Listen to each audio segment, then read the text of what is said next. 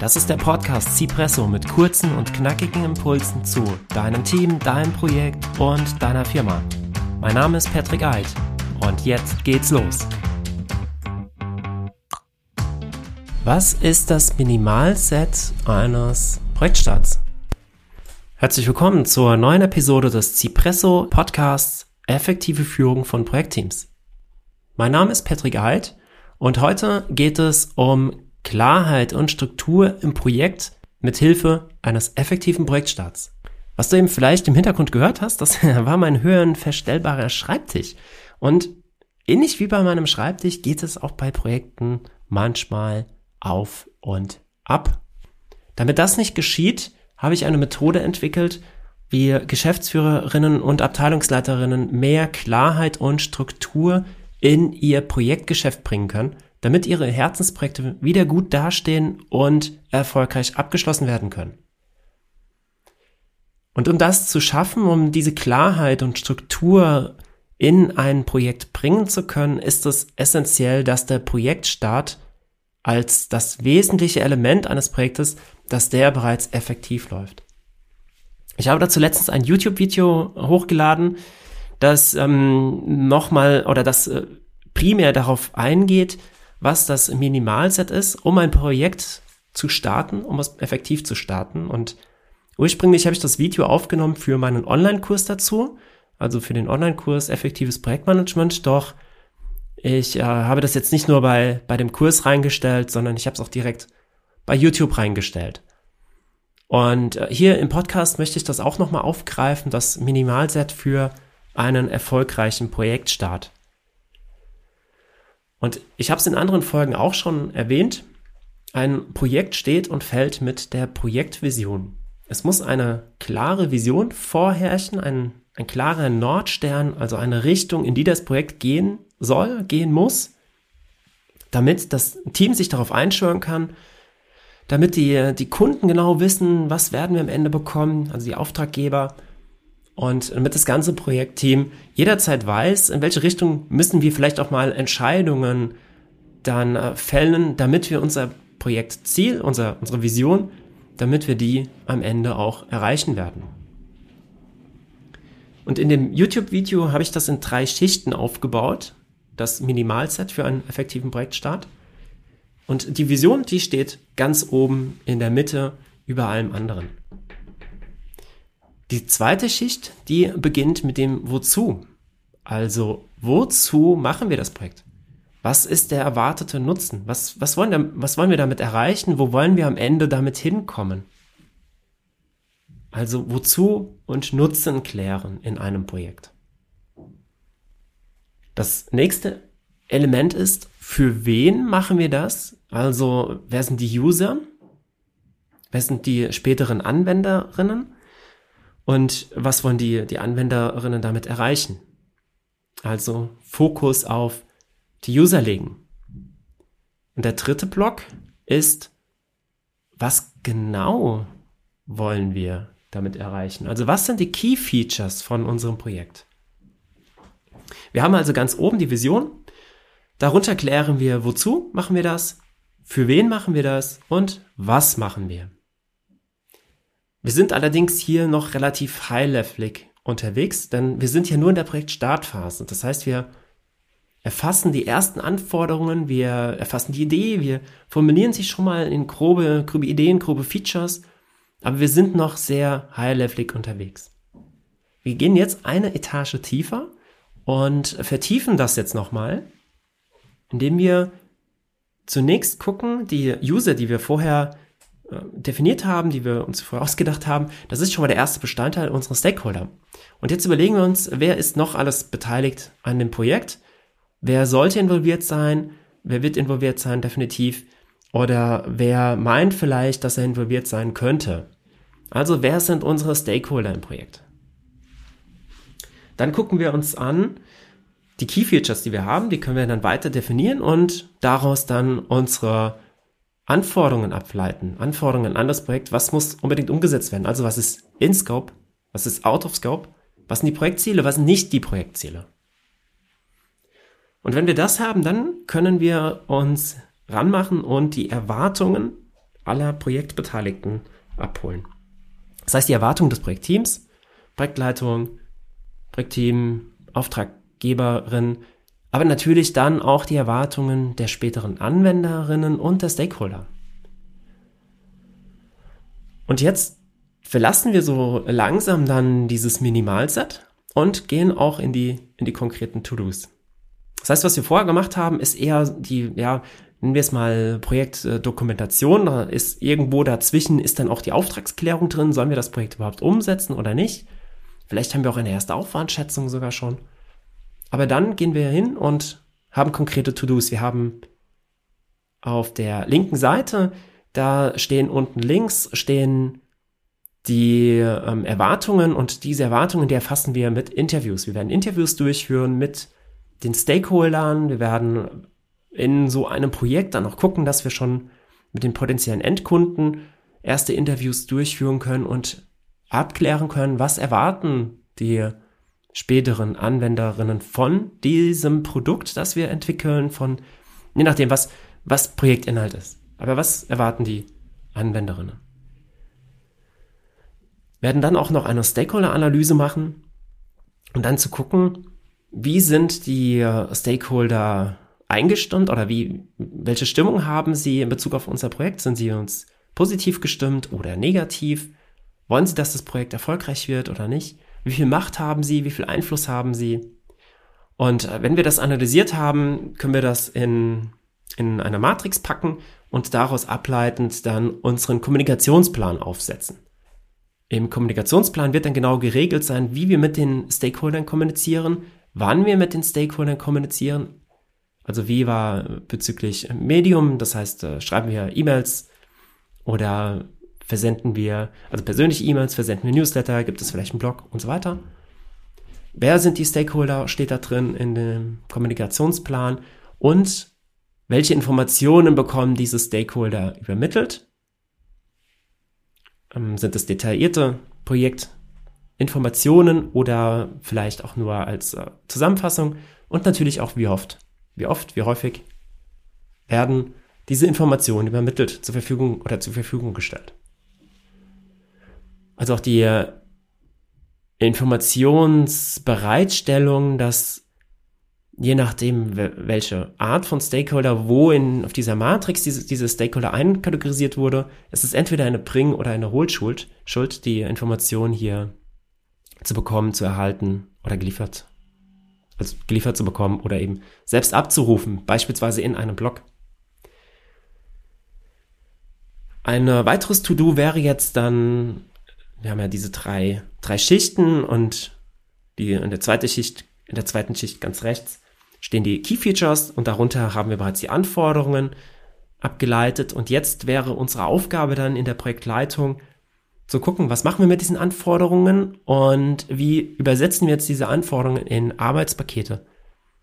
Wir würden jetzt, ähm, je nachdem, welches Vorgehensmodell, welches Framework wir anwenden, würden wir jetzt Arbeitspakete erstellen, User Stories erstellen, Epics erstellen, die Roadmap-Planung machen, vielleicht einen Gantt-Chart äh, erstellen, je nachdem. Es ist jetzt hier in diesem Bereich dann natürlich sehr stark davon abhängig, wie wir weiter mit dem Projekt vorgehen wollen und auch äh, wie klar die Anforderungen sind, ob die Technologie für uns bereits bekannt ist und so weiter. Okay, die Inhalte sind jetzt geklärt für dieses Minimalset, für den Projektstart. Doch, ähm, wie machen wir das jetzt? Wie nehmen wir diese Inhalte auf und wie wird das dokumentiert? Da gibt es natürlich verschiedene Herangehensweisen. Und ich persönlich schlage vor, dass man das, was, was ich jetzt vorgestellt hatte, dass man das in drei oder vier Anforderungsworkshops bespricht. Und so ein Anforderungsworkshop ist ein relativ kleiner Block, drei bis vielleicht vier Stunden indem man sich konzentriert dann im ersten Anforderungsworkshop mit der Vision befasst und auch äh, mit dem Wozu, mit dem Nutzen. Zweiter Anforderungsworkshop könnte dann zum Beispiel sein, für wen machen wir das? Wer sind die User? Und welche Key Features haben die? Und der dritte Anforderungsworkshop, dass man daraus dann die ersten Anforderungen ableitet. Je nachdem, in welcher Konstellation man zusammen ist, kann man vielleicht auch schon mal ein Mockup irgendwie auf dem Papier zeichnen, auf dem Flipchart oder so oder auch die Customer Journey äh, schon mal schon mal darstellen. Also das, das wäre so im Groben der, der Inhalt dieser drei bis vier Anforderungsworkshops. Und ähm, warum würde ich das in diesem kleinen Block machen? Nun, da ist die Konzentration dann sehr hoch. Man kann sich konzentriert mit ein oder zwei Themen befassen und hat zwischen diesen, diesen ersten zwei, ein, zwei Themen und den nächsten Themen etwas Zeit, um nochmal nachzudenken, das nochmal zu reflektieren und der folgende Anforderungsworkshop, der würde auch dann, dann damit beginnen, dass man erstmal, äh, ja, erstmal Revue passieren lässt und äh, nochmal prüft, ist das jetzt wirklich das, was wir machen wollen? Ist es, passt die Vision für alle weiterhin? Ähm, passen die Anforderungen weiterhin? Und äh, dann kann man in das nächste Thema einsteigen, wenn man da für sich dann geklärt hat, jawohl, das passt, wir gehen die nächsten Schritte. Und wie wird das dokumentiert? Auch das ist natürlich sehr abhängig von der Firmenstruktur, wie, wie äh, Projekte dort organisiert, strukturiert sind. Und äh, man kann es beispielsweise in einem Wiki-System machen, dass man da ja, Seiten dann aufsetzt für dieses, für dieses Projekt. Dokumentation nenne, nenne ich es jetzt mal, für diese, für diesen One-Pager man kann es auch anders, man kann auch eine Word-Datei erstellen oder wenn man eh im Anforderungsworkshop ist und das auf Flipcharts äh, geschrieben hat, gut, warum dann nicht die Flipcharts an die Wand hängen? Auch das wäre natürlich eine Möglichkeit, um dieses Projekt zu dokumentieren und irgendwo dann auch transparent zu machen für alle Projektbeteiligten.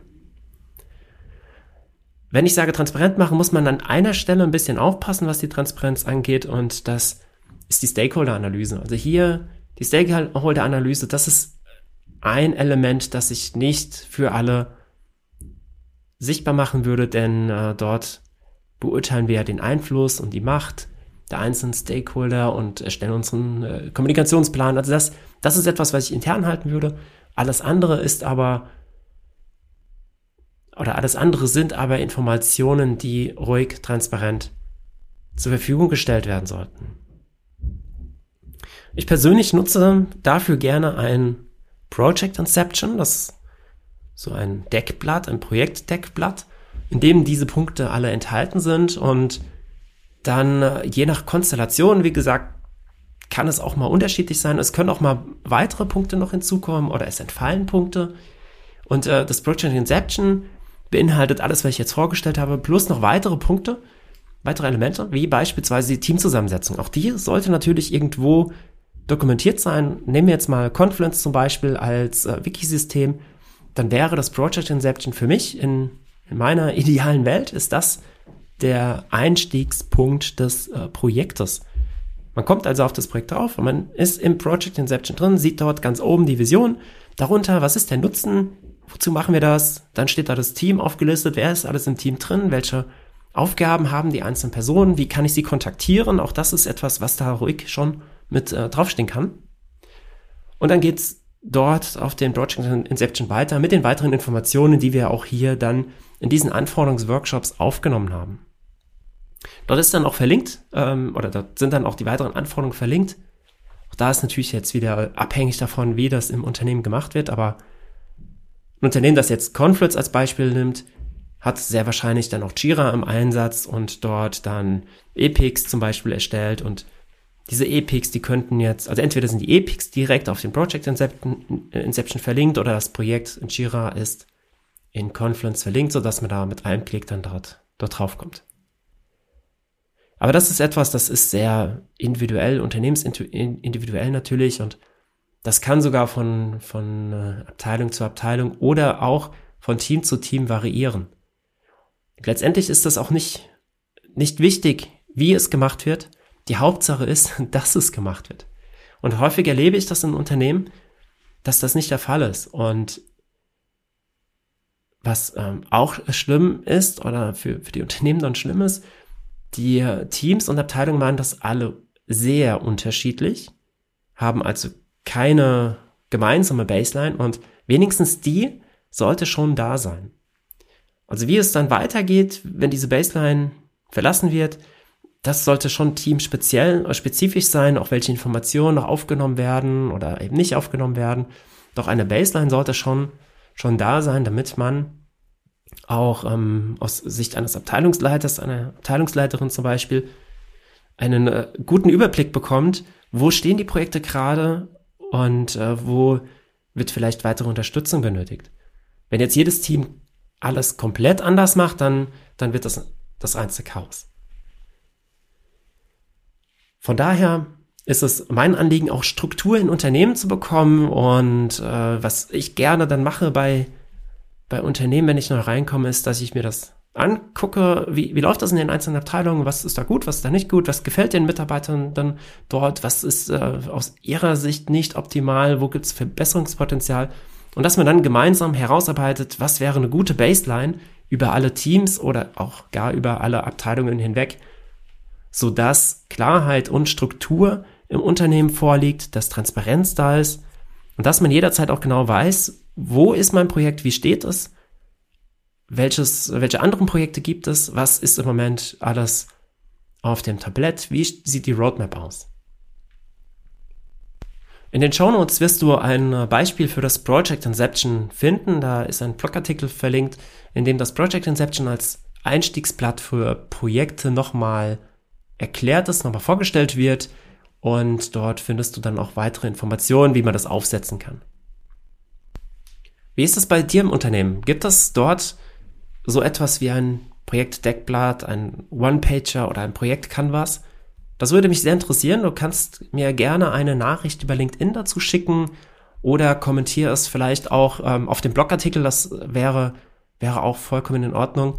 Und äh, lass mich gerne wissen, wie Projekte bei dir starten, ob, sie, ob, ob es da auch ein Minimalset an äh, Dingen gibt, die ihr für den Projektstart hinterfragt. Ich bedanke mich schon mal für dein Feedback dazu und ich hoffe, dass du hier aus dieser Episode was mitgenommen hast. Wenn dies der Fall ist, dann hinterlassen mir gerne noch eine Bewertung und in den nächsten Episoden wird es weiterhin um den Projektstart gehen. Wir werden äh, nochmal gemeinsam gucken, wie äh, sollte ein Kickoff-Meeting aussehen.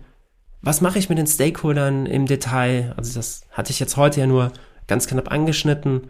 Und auch die weiteren Themen, auch das, was, was mir jetzt hier in so einem Anforderungsworkshop machen würde, auch das werde ich in dem Podcast nochmal noch mal vorstellen.